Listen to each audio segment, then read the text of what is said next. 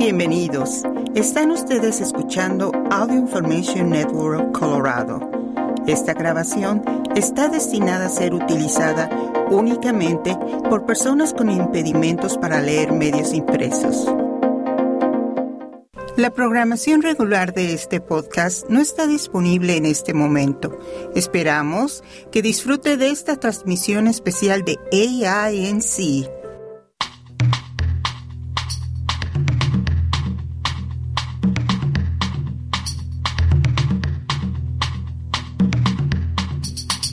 Radio Bilingüe presenta Línea Abierta. Línea Abierta es un programa de noticias, diálogo y comentario producido por Radio Bilingüe en Fresno y Oakland, California. El programa tiene auspicio parcial de la Corporación para la Difusión Pública.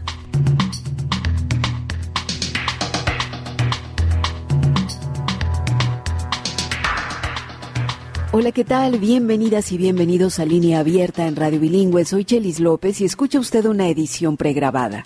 En este programa especial recordamos a los caídos. Es un día para recordar soldados estadounidenses que murieron en combate. Hoy queremos traer a la memoria al primer mexicano caído en la guerra, invasión a Irak en el 2003, Jesús Alberto Suárez del Solar Navarro. Más adelante su padre nos acompañará. También hablaremos sobre la salud mental. Muchas personas que fueron parte del ejército viven con trauma, y no es novedad que veteranos de guerra no puedan dormir, que tengan pesadillas y que vivan atados a medicamentos para medio sobrellevar la vida hablaremos sobre las opciones que brinda el gobierno para que puedan obtener servicios de apoyo y también qué tanto la errónea idea de creer que los hombres no deben quejarse ni demostrar que necesitan ayuda, sobre todo los latinos, que crecieron con la cultura del machismo, les impide buscar servicios de salud mental. Este tema lo comentaremos más adelante. Antes ponemos nuestra atención y nuestro corazón en Uvalde, Texas, donde la comunidad está viviendo lo que ni en sus peores pesadillas imaginaron un tiroteo masivo realizado por un joven estadounidense con raíces mexicanas que tiró a matar en la escuela primaria Ruff, quitándole la vida a 19 niños y niñas y dos maestras, dejando en luto y en estado de trauma sobrevivientes y habitantes de la comunidad. Texas es el estado más amigable con las armas. Corre el peligro que de no hacer nada para regular el control de armas vea repetirse una y otra vez estos lamentables tiroteos. Cada vez es más fácil para cualquier persona de 18 años tener en sus manos un arma y desencadenar después lo que Salvador Ramos hizo, una masacre. Estados Unidos ocupa un lugar muy grande en esta cultura de armas. Déjame comentarle que hace ocho días, antes de que Salvador Ramos tirara a matar en la escuela Roth, el fabricante del rifle que utilizó él publicó un anuncio en las redes sociales que mostraba a un niño, a un niño pequeño, sosteniendo un arma similar, diciendo Instruye a un niño en el camino que debe seguir y cuando sea viejo no se apartará de él, decía la publicación de Daniel Defense el 16 de mayo. Esto no va a parar hasta que el Congreso haga algo diferente de lo que ha hecho en el pasado. Ubalde es un recordatorio de que las niñas y los niños están en el fuego cruzado de este debate político sobre las armas y esta epidemia de seguridad pública y de seguridad también de salud, por supuesto, donde las armas no son tan fáciles de conseguir, o más bien son tan fáciles de conseguir y usar, incluso en nuestras escuelas. No hacer nada es complicidad. Seguramente usted que nos está escuchando está de acuerdo. Las crecientes críticas sobre la respuesta policial a la masacre en esta escuela primaria en Texas han convertido también en un punto central a las preguntas de los padres y de las madres y de los expertos en la aplicación de la ley sobre si se podría haber hecho más para detener este desarrollo de masacre. Los demócratas apuntan a un acuerdo modesto, digamos, sobre las armas. Esta semana los estadounidenses rogaron y reprendieron a los miembros del Congreso para que actúen después del tiroteo masivo del martes en Texas. Y en respuesta, un pequeño grupo bipartidista de senadores decidió ayer jueves hacer otro intento de encontrar un punto medio legislativo sobre la seguridad de las armas después de años de profundas discordias. Mientras tanto, el presidente Biden viajará este domingo a Uvalde, Texas, para dar el consuelo, las condolencias a los familiares de estas 21 víctimas. Sin duda, mucha gente querrá mucho más que las condolencias. Quiero, antes de darle la bienvenida a nuestra primera invitada, citar lo que la poeta laureada Amanda Gorman dijo, y creo que también estarán muy de acuerdo. Dijo ella y escribió, se necesita un monstruo para matar niños. Pero ver a los monstruos matar niños una y otra vez y no hacer nada no es solo una locura, es inhumanidad. Eso escribió la poeta laureada Amanda Gorman.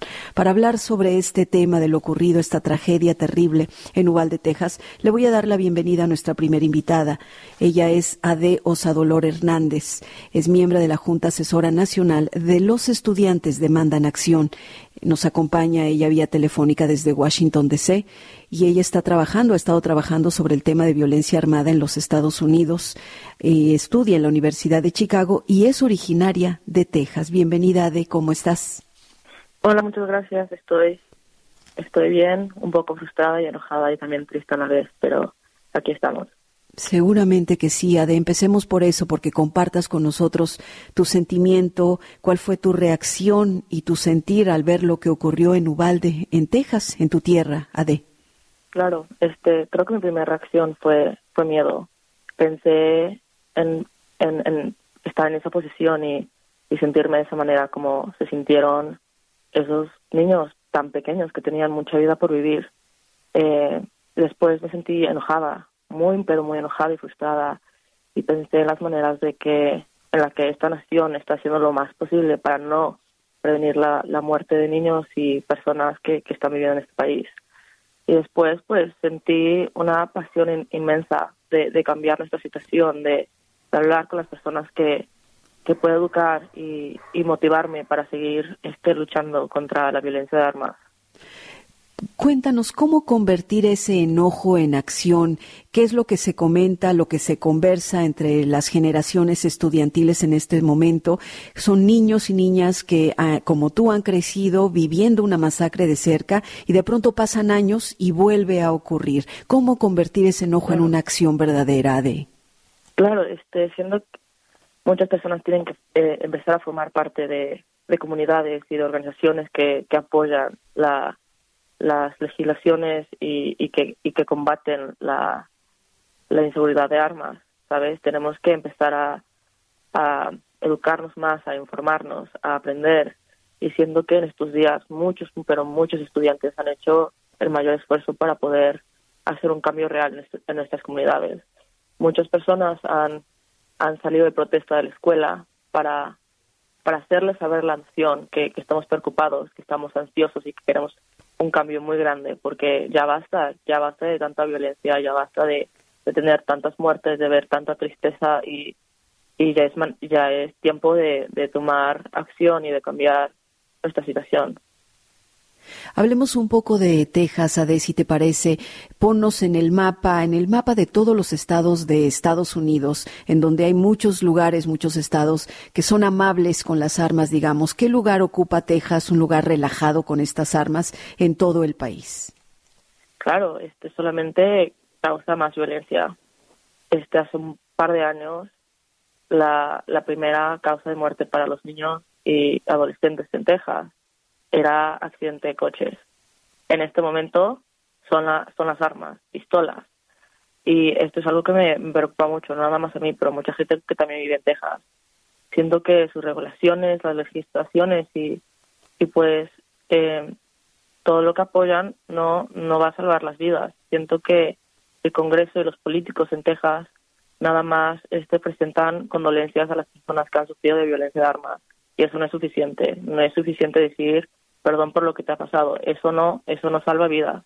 Lo que salva vidas son nuevas legislaciones, nuevas leyes que vayan a protegernos de, de esta violencia de armas. Y bueno, en Texas, más de 4.000, bueno, no, en la nación de los Estados Unidos, más de 4.000 personas que se identifican como latinos se mueren cada año y más de 13.000 son, este, son víctimas de, de la violencia de armas. Las personas latinas también tienen una probabilidad dos veces más grande de morirse por la violencia de armas. Y los niños latinos y adolescentes este, de igual forma son tres veces más probables en, morirse por la violencia de armas. Mm de cómo hacer estas, estas conversaciones, estos debates sin normalizar, sin caer en normalizar el hablar de tiroteos masivos en las escuelas. Cómo evitar que anuncios como el que yo mencionaba al inicio del programa sucedan, en donde estén tratando de hacer algo normal, una tradición que los niños comiencen a utilizar y a familiarizarse con las armas. ¿Cómo hacer para no caer en esa normalización? Claro, siento que este, desafortunadamente ya, ya hemos caído en esta normalización. Mucha gente ha ignorado este problema, pero siento que es importante ver todas estas estadísticas como más de números. Cada número refleja la vida de una persona y es muy importante que como humanos tengamos un poco de empatía por, por lo que lo que está pasando, que no normalicemos este problema y que y que sepamos cómo cómo reaccionar a esto a todo lo que está pasando. Siento que como como ciudadanos de los Estados Unidos hemos tenido mucha violencia de armas y es y este momento ojalá que traiga a la gente y que, y que nos una y que nos ayude a, a combatir esta violencia de armas que nos podamos ver como humanos y que ya no sea una discusión política de, de que sea los republicanos contra los demócratas, porque eso no nos importa ahorita.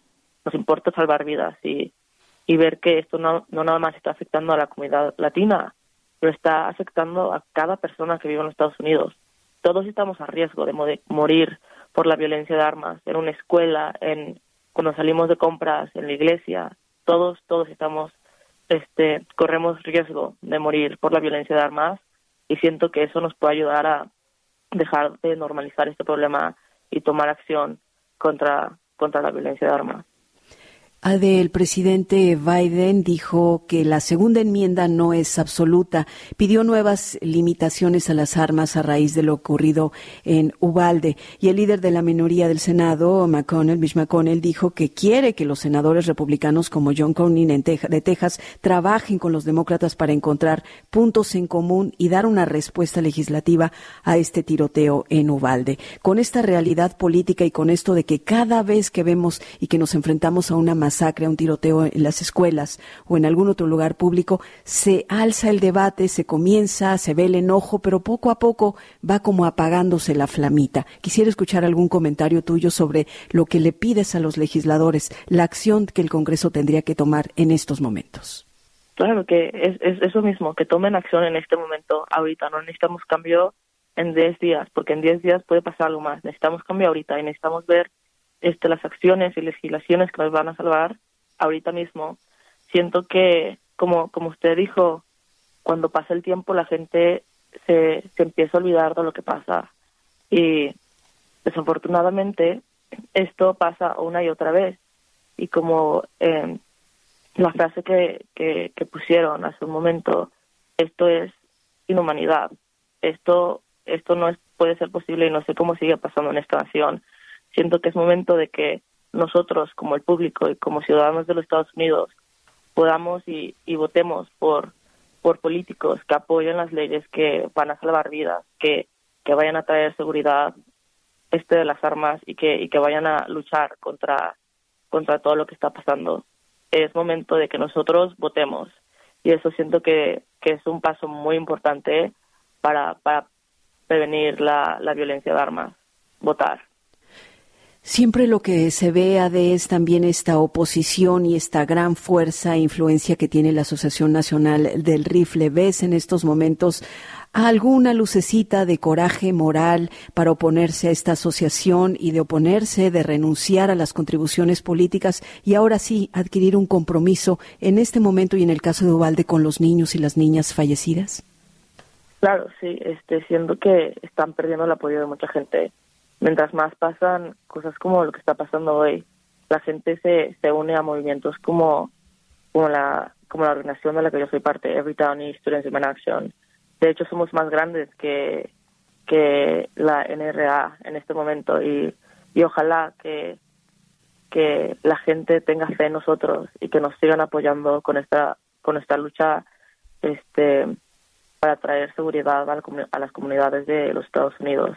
Que, que piensen un poco en lo que la NRA está haciendo en este país y cómo nos está este trayendo más violencia y más muertes y esto no, como le digo, no puede ser posible. Siento que la gente tiene que tener un poco más de empatía y tiene que ver las estadísticas porque porque la NRA siempre trata de hablar sobre sobre los problemas mentales como esta es la causa de de, problemas mentales, de depresión o lo que quiera. Y eso no es verdad. Eso no es verdad porque otro, otros países como los Estados Unidos tienen estadísticas similares cuando viene a cuando eh, nos enfrentamos al problema de, de la crisis mental, pero ellos no tienen las estadísticas de la violencia de arma como nosotros tenemos aquí en los Estados Unidos.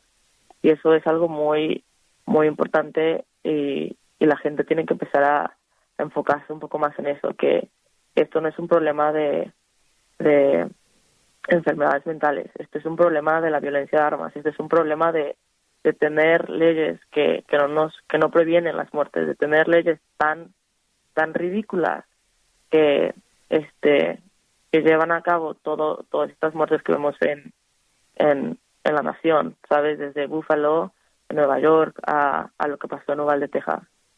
Sí, la nación no terminaba de recuperarse de ese shock de lo ocurrido en Búfalo y ahora tenemos esto en Ubalde. Déjame hacer una pausa de y regresamos con más.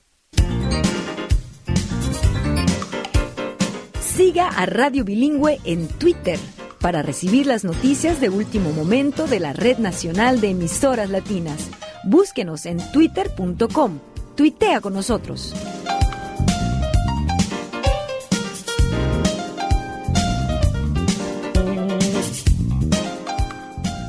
Continuamos aquí en esta edición pregrabada de línea abierta en un recordatorio de las y los caídos y nos acompaña en este momento Ade que está platicando con nosotros sobre lo ocurrido en esta escuela primaria en Uvalde, Texas. Me gustaría que compartas con nosotros ahora de cuáles son esas acciones concretas que ustedes como estudiantes están haciendo en estos momentos. Tu organización ha estado en este trabajo constantemente. No es necesario que ocurra una masacre como la que estamos viviendo esta semana para eh, demandar y para movilizar. ¿Qué es lo que están haciendo en estos momentos concretamente?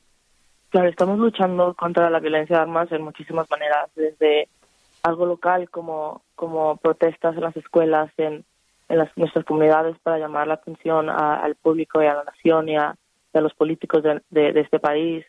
Y también estamos tratando de, de ayudar a pasar eh, leyes y legislaciones que, que vayan a cambiar la situación en este en este país. Estamos llamando al Congreso y a los políticos que, que tomen acción, que, que pasen leyes que, que no permitan que la violencia arma siga ocurriendo. Estamos tratando de, de apoyar a, a programas de intervención de violencia de armas en, en las comunidades de, del país. También estamos tratando de, de hacer que las personas que han sido eh, que han sido convictidas de un crimen de, de contra contra comunidades como los white supremacists que que no tengan acceso a, armas porque esto nada más va a llevar a cabo que pasen más más ocurrencias como las que vimos en en Buffalo y como como como la que hemos visto en Uvalde. Igualmente tenemos que pasar y y crear eh, oficinas dedicadas a la prevención de, de, de, la violencia de armas. Y también esto es, un, es una cosa que nuestra organización está trabajando muy, muy, muy fuerte para, hacer una realidad. Ade, quisiera aquí que nos comentes un poco más sobre estos programas comunitarios de intervención contra la violencia armada. Las críticas en estos momentos se están también centrando en la respuesta tardía que, hizo la policía en Uvalde, Texas. Muchas madres, muchos padres están acusando que les lanzaron gases, que los eh, esposaron incluso, que no actuaban de la manera rápida como era necesario, pudiendo quizás haber evitado eh, tantas muertes. Quisiera que nos hables sobre estos programas comunitarios que de alguna manera preparen también a la comunidad para intervenir en este tipo de actos de violencia armada. Claro, y ese es el punto más importante, intervención. Tenemos que encontrar maneras de intervenir a lo que está pasando y no nada más a causa de consecuencia, ¿me entiende? Tenemos que, que, que pasar, lo que le digo, este, leyes y, y legislaciones que vayan a salvar la vida, que vayan a prevenir que que personas de 18 años que ni siquiera pueden comprar un cigarro tengan la accesibilidad de comprar este armas. También la, la reacción de la policía desafortunadamente no fue adecuada y eso también puede haber prevenido muchas vidas que, que se que hubieran tenido una, una reacción adecuada y que, que, que pudieran ayudar a la comunidad. Y desafortunadamente es eso, que, que hemos normalizado este problema y que es y que es visto tantas veces que la gente no se preocupa de la manera en la que se tiene que preocupar y por eso queremos este fundar estas estos programas de intervención que que nos vayan a ayudar a identificar a las personas que corren el, el riesgo más grande de ser este víctimas de la violencia de arma y trabajar con, con esas personas para reducir esta, estas tragedias y, y encontrar maneras en, la que en las que nosotros podemos apoyarlos. Sí. Ahora escuchamos también en días recientes a DEA, el fiscal general de Texas, a Ken Paxton, pedir, esta es su solución, pedir que más personal en las escuelas estén capacitados y armados con armas. Su respuesta a lo sucedido es armar, preparar, capacitar a maestros incluso y otros administradores para que puedan responder rápidamente con armas también. ¿Qué piensas? Yo no estoy de acuerdo con eso, la verdad siento que eso nada más lleva a cabo un ciclo de trauma. Nosotros como estudiantes ya tenemos demasiados traumas, nada más en entrar a la escuela y en vez de poner atención a lo que está pasando en la clase, tratar de maneras de, de, escapar un, un, salón en caso de emergencia o en caso de que pase algo como lo que pasó en Ubalde, de, estar ansiosos y ver las mochilas de las personas o estar cuidándonos sobre, sobre lo que pueda pasar y armar a los profesores, armar a los maestros y a los maestros y al personal de la escuela, nada más va a causar más traumas. Esto, esto no va a ayudar.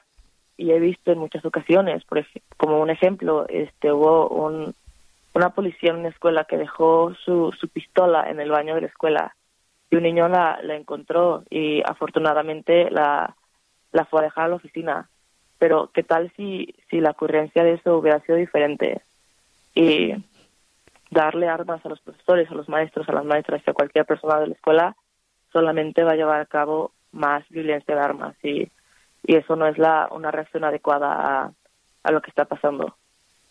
Terrible, sí, por eso hay. Todo mundo tiene una responsabilidad con las y con los niños en este momento. Estamos hablando de este lamentable hecho ocurrido en Uvalde, Texas, con, con los niños, las niñas, donde 19 de estos pequeños perdieron la vida y dos maestras.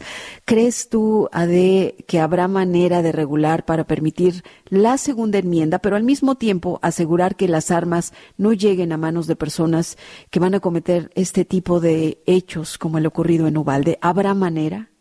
Yo, yo creo que sí. Yo creo que sí, porque nosotros como el público tenemos todo el poder de, de poder votar por políticos que nos apoyen a que apoyen que apoyan las leyes sobre la seguridad de las armas. Esto es lo más importante. Entiendo que eh, que como ciudadanos tenemos libertades y tenemos el derecho a tener un una una pistola o armas. Entiendo eso y, y yo no estoy en contra de eso, la verdad. Pero tenemos que encontrar maneras de prevenir que que niños, que adolescentes de 18 años que todavía no están maduros y tampoco pueden comprar alcohol ni cigarros, que tengan la oportunidad de comprar pistolas. Eso no me parece correcto.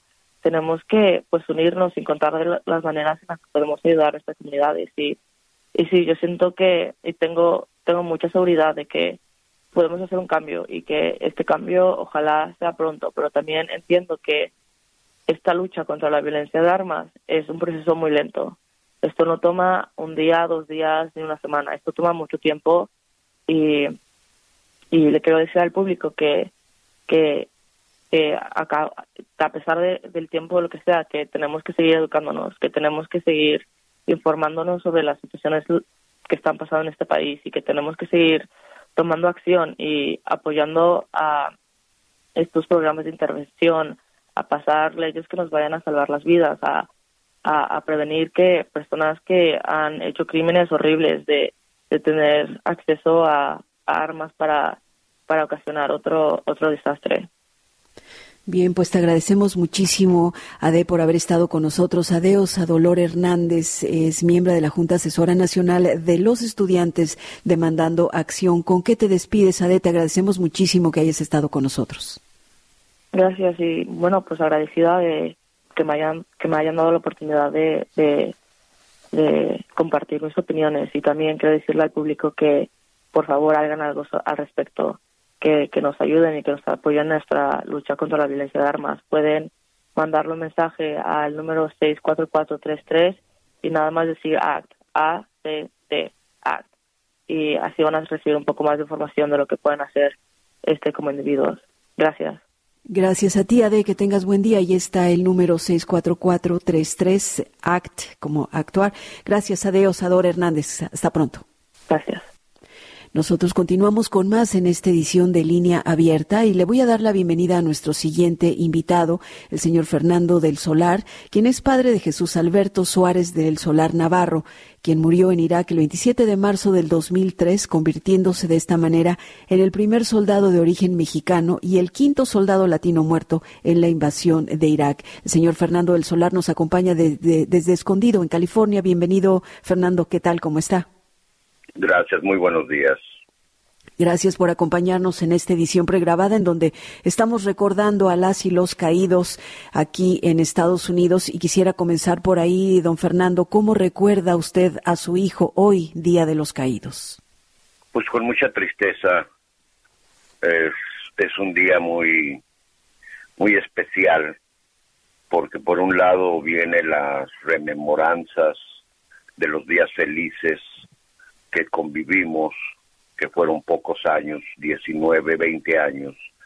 Y por otro lado vemos con tristeza que en Estados Unidos, en este día, que se supone que debería de ser para recordar y reflexionar el por qué sacrificaron sus vidas, miles de jóvenes en uniforme defendiendo Estados Unidos, la gente sale a hacer picnics, emborracharse, día de fiesta, y menos lo que se tiene que hacer, que reflexionar y tratar de evitar que tengamos más nombres para recordar en un día como hoy.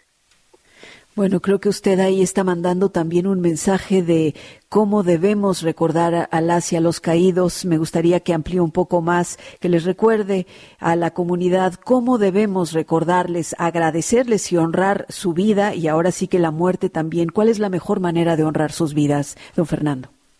Pues considero que la mejor manera es siempre mostrar respeto, independientemente de que estemos a favor o en contra de las guerras. Tenemos que mostrar respeto a aquellos soldados que murieron en las guerras y el respeto se demuestra comportándose bien, evitando eh, la violencia. Ya estamos viendo que la violencia no nos conduce a nada bueno. Y en este año, en este especial día, con las recientes matanzas en Texas, pues debemos de reflexionar más profundamente de que ese no es el camino. Queremos tener la libertad que nos dieron nuestros soldados caídos en las diferentes guerras. Queremos honrar esa libertad, pues debemos honrarla con educación, no con más violencia, no con libertad de tener armas. Cualquier persona puede tener un arma automática, semiautomática, etcétera, y ese no es el camino. Ya nuestros soldados nos dieron el camino. El camino es la paz. Ellos murieron por la paz, no murieron por la violencia. Y eso es lo que tenemos que pensar, que tenemos que vivir en paz, en educación, en tolerancia, en respeto. Usted, don Fernando, había expresado y ha estado expresando estar en contra de las guerras, de la guerra en la que perdió su hijo en especial. Decía en esos momentos que era absurda, llena de intereses económicos y pedía una cruzada mundial por lo que usted está hablando, por la paz, una cruzada internacional para detener ese derroche económico en armamento y que fuera destinado a las escuelas a más maestros, a más oportunidades para nuestros jóvenes. Estamos viviendo tiempos de guerra nuevamente, don Fernando. ¿Qué significa el apoyo de Estados Unidos para usted a Ucrania? ¿Qué cree que puede seguir? Es que es una situación muy compleja. Estados Unidos, al ser miembro de la OTAN y ser el, el principal impulsor de esa organización, de alguna manera acorrala a Rusia y Rusia en su desquiciadamente del líder eh, ataca a Ucrania, Estados Unidos aprovecha de alguna manera, digámoslo así, las, la circunstancia de la guerra, de la invasión rusa contra el pueblo de Ucrania, y el sistema armamentista norteamericano se ha bendecido con esta guerra al estar dando millones y millones de dólares en armamento a Ucrania. Definitivamente Ucrania tiene que defenderse del ataque ruso, un ataque totalmente incomprensible desde cualquier punto de vista, pero tenemos que poner en contexto toda esa historia que viene arrastrando el pueblo de Rusia y no nada más Ucrania, sino que todas las eh, comunidades circunvecinas de Rusia, que de alguna manera en, en sus delirios de grandeza quiere volver a ser la famosa Unión de Repúblicas Soviéticas.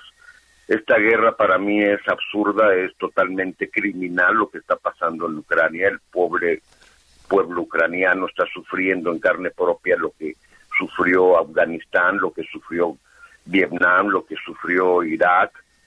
Y pues estamos viendo que en, lugar de avanzar hacia un mundo mejor, estamos retrocediendo en el calendario y estamos llegando a, a los horrores de aquella Segunda Guerra Mundial. Bien, seguiremos con más de este tema. Don Fernando, déjeme hacer una pausa en esta edición pregrabada de línea abierta y volvemos.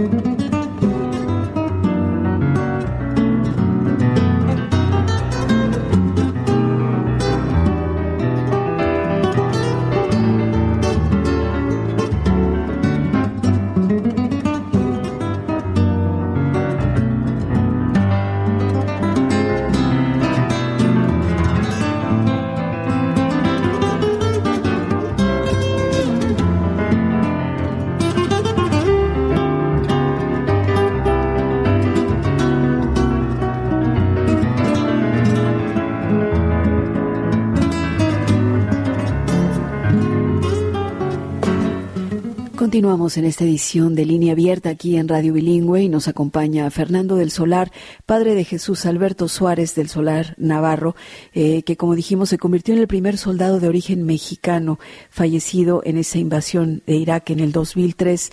Quisiera pedirle, don Fernando, que nos hable un poco sobre esos paralelos que usted podía podría percibir entre esta, eh, entre esa guerra invasión en Irak donde murió su hijo y esta guerra entre Rusia y Ucrania que está impactando a todo el mundo y bien decía usted, pareciera que estamos retrocediendo en el tiempo, que estamos nuevamente saludando las guerras, don Fernando.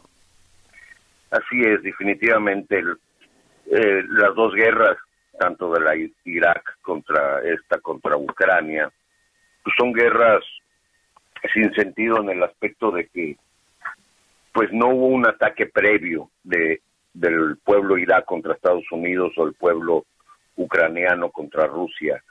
Fue, las dos fueron una invasión unilateral, nada más por, en un caso de, de Irak, una venganza personal familiar de Bush y en intereses geopolíticos petroleros.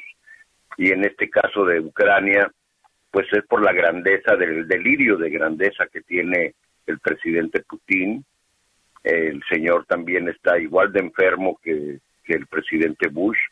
Ambos buscaban o busca este en este caso eh, Putin pues volver a ser esa gran nación que sin embargo sigue siendo una gran nación el pueblo ruso el pueblo no el gobierno pues es un gran pueblo es un pueblo hermano para todos así como lo fue y lo será siempre Irak para con nosotros y ya vimos el presidente Bush en días pasados se proyectó en su vergüenza al mencionar que esta guerra invasora de Ucrania y, él mencionó que era la de Irak. Eh, ahí se están viendo cómo las personas en un momento dado se reflejan en su verdad. Y esto estamos hablando hoy de miles de muertes, ciudades destruidas, patrimonio cultural universal destruido, así como fue destruido en Irak, así como fue destruido en Afganistán y como están destruyendo en Palestina, estamos viendo que, pues no sé, algo tiene que cambiar en este mundo. Y la única manera de lograrlo es con educación y el dinero se está yendo a armas en lugar de a libros y eso es muy triste. Las generaciones que vienen atrás de nosotros pues están encontrando un mundo caótico, un mundo ensangrentado que definitivamente no se ve nada bueno para ellos. Y, ya se adelantaba usted hace un momento, don Fernando, eh, recordando y pensando un poco en estas nuevas generaciones y mencionaba usted lo ocurrido lamentable, terrible en Uvalde, Texas. Usted también en su momento se pronunció en contra del reclutamiento militar. Y en estos momentos, pues lo que estamos viendo, lo ocurrido en esta escuela primaria en Uvalde, Texas, es que pues no hubo un reclutamiento ahí mismo en los salones de clases en donde los niños y las niñas van a educarse, encontraron la muerte. Le pido un comentario sobre estos pequeños caídos por fuerzas de odio, de enfermedades mentales, los 19 pequeños muertos en Uvalde, Texas y por supuesto sus maestras. Es muy triste, a mí esta noticia me ha impactado muchísimo tengo nietos eh, en esas edades de 8 a 10, 11 años, las mismas edades de estos niños que murieron en Texas. Es muy triste ver que ahora estas matanzas se están justificando por las autoridades, por el gobernador de Texas, en unas enfermedades mentales, que porque le hacen bullying a un muchacho, entonces es más factible que vaya y mate. El bullying existe desde los, todos los tiempos. Creo que a mi generación y a todas las generaciones sufrimos esas circunstancias de burla hacia la persona, etcétera, mas sin embargo no, no recurríamos a las matanzas.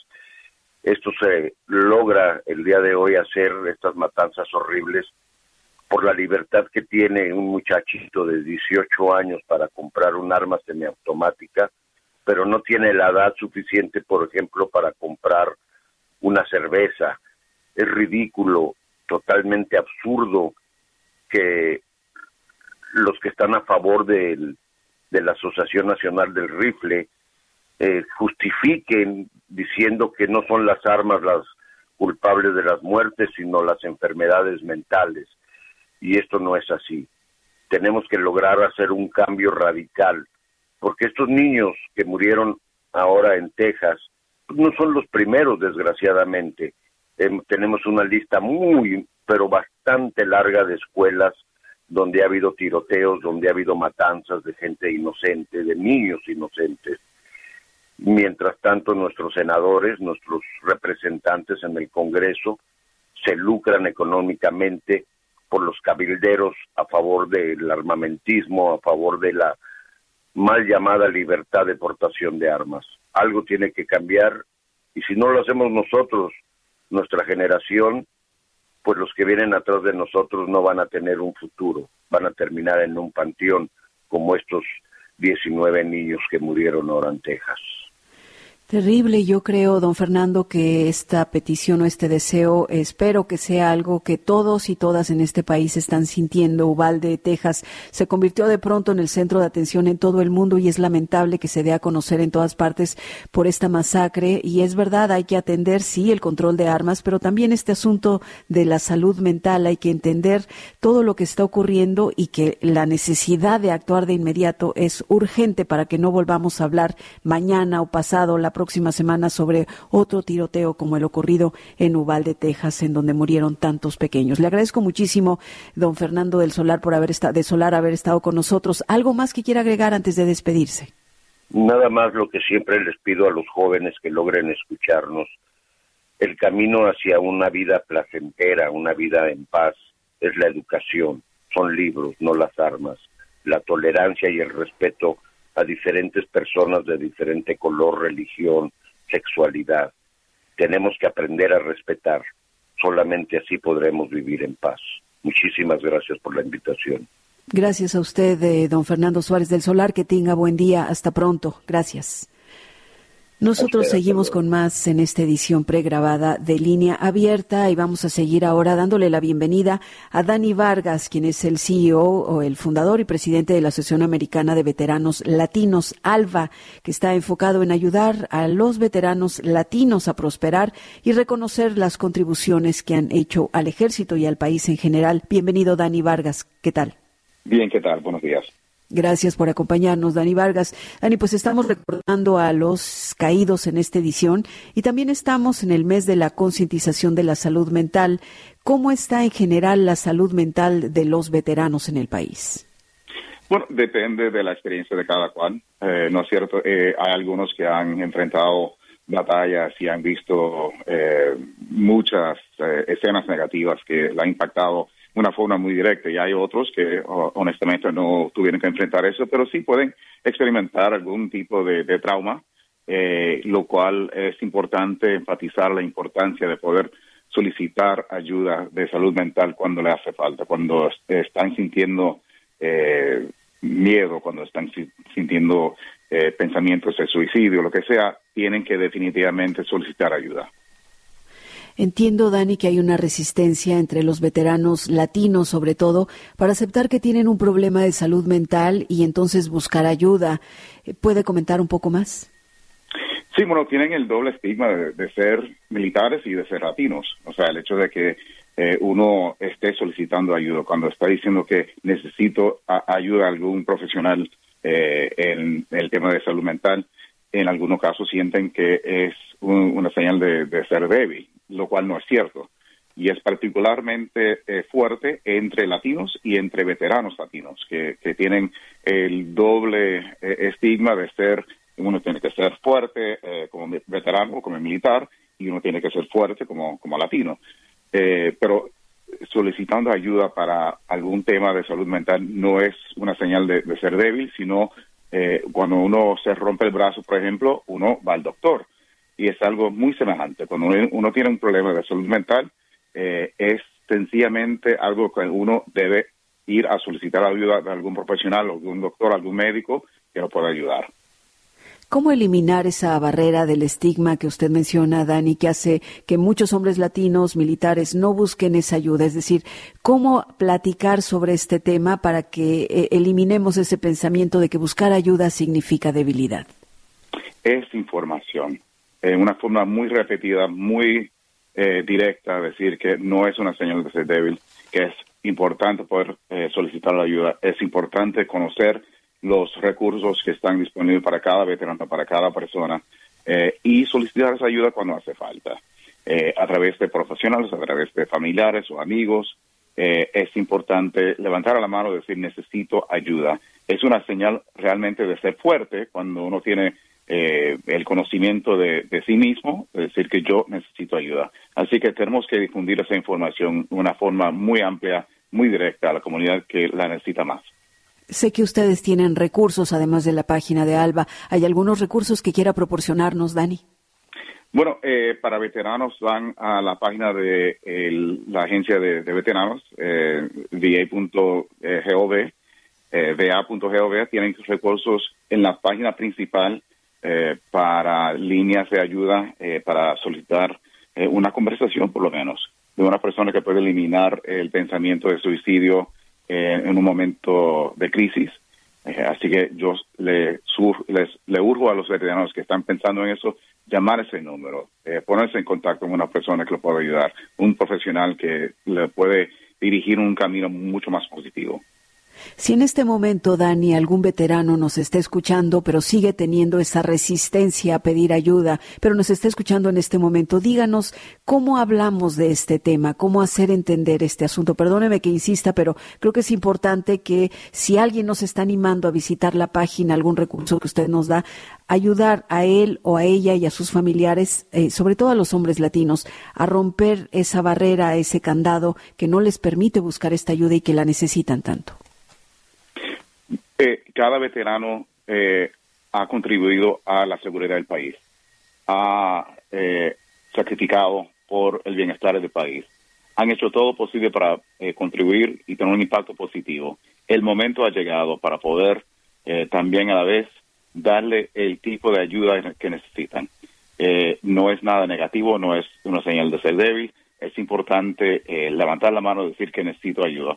Los números que pueden llamar en, español es el 1-888-628-9454 y en inglés 1-800-273-8255.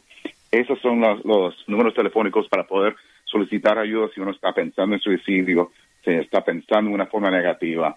Pero es importante levantar la mano como hombre, como veterano, como latino, como mujer que ha contribuido al país para decir que yo necesito ayuda para poder seguir contribuyendo en el futuro. Bien, muchas gracias, eh, Dani Vargas. Déjeme hacer una brevísima pausa y regresamos con más. Si te perdiste algún programa de línea abierta, todavía lo puedes escuchar. Visita nuestro sitio radiobilingüe.org.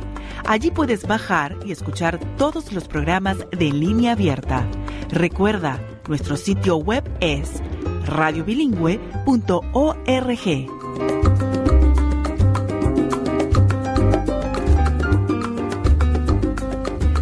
Continuamos en esta edición pregrabada de línea abierta y nos acompaña Dani Vargas, CEO de la Asociación Americana de Veteranos Latinos. Eh, Dani, yo decía al inicio que no es novedad decir que muchos veteranos de guerra pues sufren de estos problemas de salud mental, no pueden dormir, tienen pesadillas, tienen que vivir con medicamentos quizás por el resto de su vida y tampoco es novedad que de pronto escuchemos que a lo mejor se les tiene en el olvido, que somos o, o es el gobierno malagradecido, digamos, que no les atiende, ¿hasta qué punto el gobierno les atiende? ¿Hasta dónde se hace cargo de la salud de sus veteranos?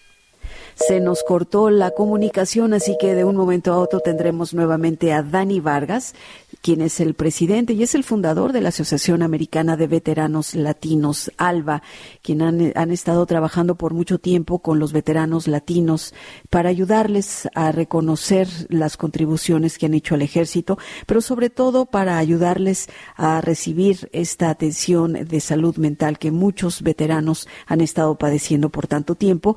Y es muy importante, nosotros quisimos abordar este tema, no solo porque es el Día de los Caídos aquí en los Estados Unidos, sino porque sabemos, según Dani nos ha estado confirmando también, que muchos veteranos latinos, por traer esta cultura, ¿verdad? Esta creencia de que el hombre no tiene que quejarse, no necesita pedir ayuda porque es fuerte, porque es macho, pues por esa, por esa, esa cultura, entre comillas, diría yo, eso, esa creencia que tienen errónea, por supuesto, no buscan estos servicios de salud mental para atenderse. Así que de eso hemos estado platicando con Dani Vargas. Ya está con nosotros nueva, nuevamente en la línea. Dani, te preguntaba hasta qué punto el gobierno les atiende, hasta dónde se hace cargo de la salud de sus veteranos. Adelante, Dani.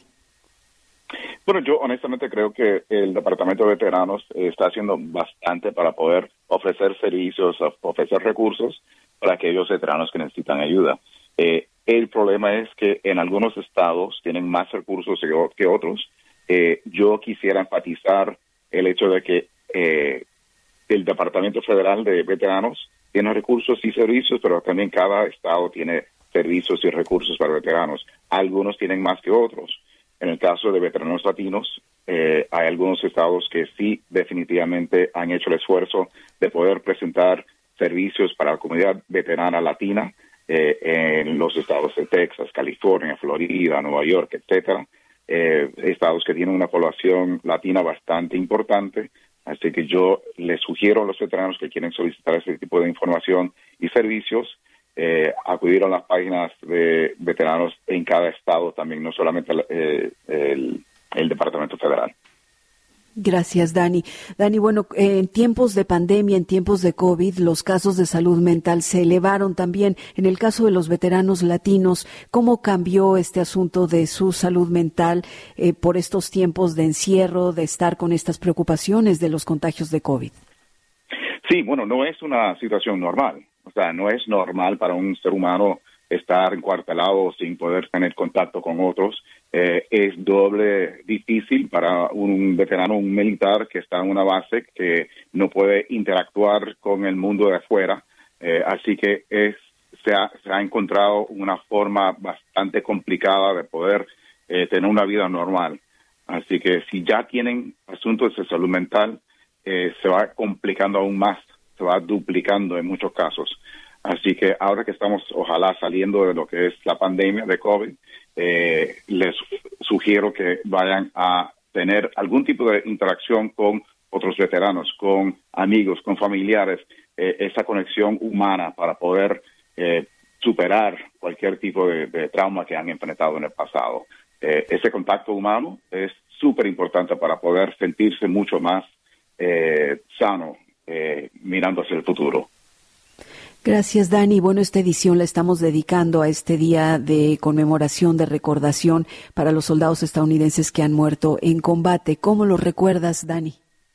Bueno, vamos a tener una serie de, comunicaciones con veteranos que eh, han sobrevivido a la batalla, pero que también han visto eh, sus compañeros eh, fallecer en combate y recordando los siglos de, de, combate que hemos tenido como país y los soldados latinos que han contribuido al país y han sacrificado tanto por el país, comenzando en la guerra de independencia en el año 1776, eh, porque ya sabemos que General Washington posiblemente no hubiera ganado esa guerra si no fuera por las contribuciones del general Galvez y más de 11.000 tropas latinas eh, que contribuyeron a ayudar a, este país ser nacido honestamente como país. Así que esas contribuciones que hemos tenido a través de los siglos lo tenemos que reconocer también. ¿Crees que los latinos que han estado en las guerras, en combate y que han caído están siendo reconocidos y recordados dignamente de la manera que merecen? Yo creo que no lo suficiente, pero eh, la situación se está mejorando. Eh, yo sé que hace eh, tres días, creo que fue, decidieron nombrar una base en Texas por el primer latino general de cuatro estrellas en el ejército. Eh, general eh, Richard Cavazos. Así que esa base ahora va a ser eh, nombrada la base de Cavazos y este tipo de reconocimiento se va, se va a ir ampliando a través del país a medida que podamos informar y educar al pueblo de que la comunidad latina ha batallado, ha sacrificado, ha servido y ha muerto para defender ese país a través de los siglos. Así que esa información ese tipo de educación es parte de nuestra misión muy importante. Gracias, Dani. Dani, pues sí, este día estamos recordando a los caídos en este día, que es para eso, para recordar a los estadounidenses que mueren en combate. Quisiera también preguntarte tu reacción, tus sentimientos sobre eh, esos otros pequeños caídos, decía yo al inicio, son los niños estudiantes chiquitos en la escuela primaria de Uvalde, Texas, y creo que esto ha sacudido a todo el mundo, a toda la nación. Me gustaría que nos compartas tu sentimiento, tu reacción ante lo que ocurrió en Uvalde, Texas, y que no es algo aislado. Hemos visto este tipo de lamentables hechos ocurrir a lo largo del país donde más niños van perdiendo la vida. Sí, no, y te digo, como padre me rompió el corazón. Me rompe el corazón cada vez que hay una muerte innecesaria, eh, pero particularmente cuando son esas criaturas tan preciosas eh, que no merecen este tipo de violencia. Eh, hay que hacer algún tipo de cambio fundamental en el país. el hecho de que tenemos políticos que dicen que no podemos hacer nada es un pensamiento erróneo. nosotros como pueblo tenemos que ponernos de pie a decir que no, hace falta algún tipo de cambio, alguna política que pueda eliminar o reducir por lo menos este tipo de, violencia contra los niños y contra los inocentes, porque eh, yo como militar también yo sé que este tipo de arma que se utilizó en este evento es una arma de, guerra eh, que existe solamente para matar eh, y no para cazar o de defensa propia. Es eh, el tipo de arma que fue diseñada para matar en guerra. Eh, yo creo que hay que haber algún tipo de cambio en el país y tenemos que eh, enfatizar a los políticos que ese, cambio tiene que venir ya. ¿Qué acciones esperarías o demandarías para que evitemos este tipo de masacres? Bueno, yo diría que los políticos deberían dejar el partidismo hacia un lado, trabajar juntos, una forma sensata para definir acciones concretas, tangibles, para poder reducir este tipo de, eventos. Eso tiene que ver con cambios a, las reglas de, armas, tiene que ver con em, eh, invertir mucho más en salud mental, tiene que eh, ver con eh, poner más seguridad en las escuelas. Es una serie de, ajustes políticos que tenemos que hacer como país a nivel local, a nivel estatal y a nivel federal. pero ya ya no es el momento de decir que no podemos hacer nada, es el momento para decir que tenemos que trabajar juntos de una forma bipartidista para conseguir soluciones. Bien, pues te agradecemos muchísimo, Dani Vargas, por haber estado con nosotros en esta edición especial de Línea Abierta. ¿Hay algo más que tú quieras agregar? Eh, ya nos compartiste varios puntos importantes sobre la situación de la salud mental de los veteranos, veteranos latinos y esa resistencia a buscar ayuda. Y ese es el punto central que quisimos abordar contigo. Y por supuesto, apreciamos tu punto de vista sobre este sentimiento de la masacre de Uvalde, Texas. Regresando al asunto de los veteranos latinos y su salud mental, ¿con qué te quieres despedir? ¿Qué quieres agregar? Bueno, diría que agradezco al pueblo eh, que está eh, pensando en los veteranos, que está pensando en los, las familias de los veteranos que, que han contribuido, que han sacrificado, eh, particularmente aquellos que han entregado sus vidas para la defensa del país. Pero este es el momento para decirle gracias. Para decirle gracias al pueblo, para decirle gracias a los veteranos, para decirle gracias a la gente que actualmente están en uniforme sirviendo para defender el país. Eh, y para cualquier veterano que quiere solicitar ayuda, que pueden ir a la página web de nosotros, alvavets.org, es A-L-V-A-V-E-T-S.org. Bien, ahí están los recursos y en un momento repetiremos el número también que nos proporcionabas. Dani Vargas, muchas gracias por haber estado con nosotros, por tu tiempo. Hasta pronto. Mil gracias. Chao. Hasta pronto. Dani Vargas es el CEO de la Asociación Americana de Veteranos Latinos y nos ha estado acompañando platicando sobre la salud mental de los latinos, de los hombres que se resisten a buscar ayuda cuando necesitan sanar su mente. Te les quiero recordar antes de despedirnos los recursos que nos proporcionaba Dani Vargas hace un momento nos daba el número telefónico es el 888 628 9454 es un número donde usted puede recibir información en español. 888-628-9454. También puede visitar la página de BA, de veteranos, ba.gov, para tener más información. Y así nos estamos despidiendo de esta edición pregrabada de línea abierta en este día de conmemoración, de recordación de los caídos estadounidenses en combate, en donde fue inevitable y no quisimos, por supuesto, dejar de lado lo ocurrido en este pueblo de Uvalde, en Texas, que está pues eh, teniendo los reflectores no solamente de la nación, sino del mundo entero por la masacre, por este tiroteo masivo realizado por un joven estadounidense que evidentemente tenía problemas de salud mental y que tiró a matar en esta escuela primaria en donde pues eh, se llevó la vida de 19 niños y niñas y dos maestras dejando en un trauma total a los sobrevivientes, a los niños y niñas que presenciaron eh, la muerte de sus compañeritos y, por supuesto, a toda una comunidad que está en luto, que está en silencio y que expresa el sentimiento profundo que tiene de lamento a través de los abrazos. Eso es lo que reportaba ayer el señor Lupe, a quien nuestro director de noticias, Samuel Orozco, entrevistaba. Con esto nos despedimos en esta edición pregrabada de Línea Abierta. Yo soy Chelis López. Que tenga un buen día. Gracias. Hasta la próxima.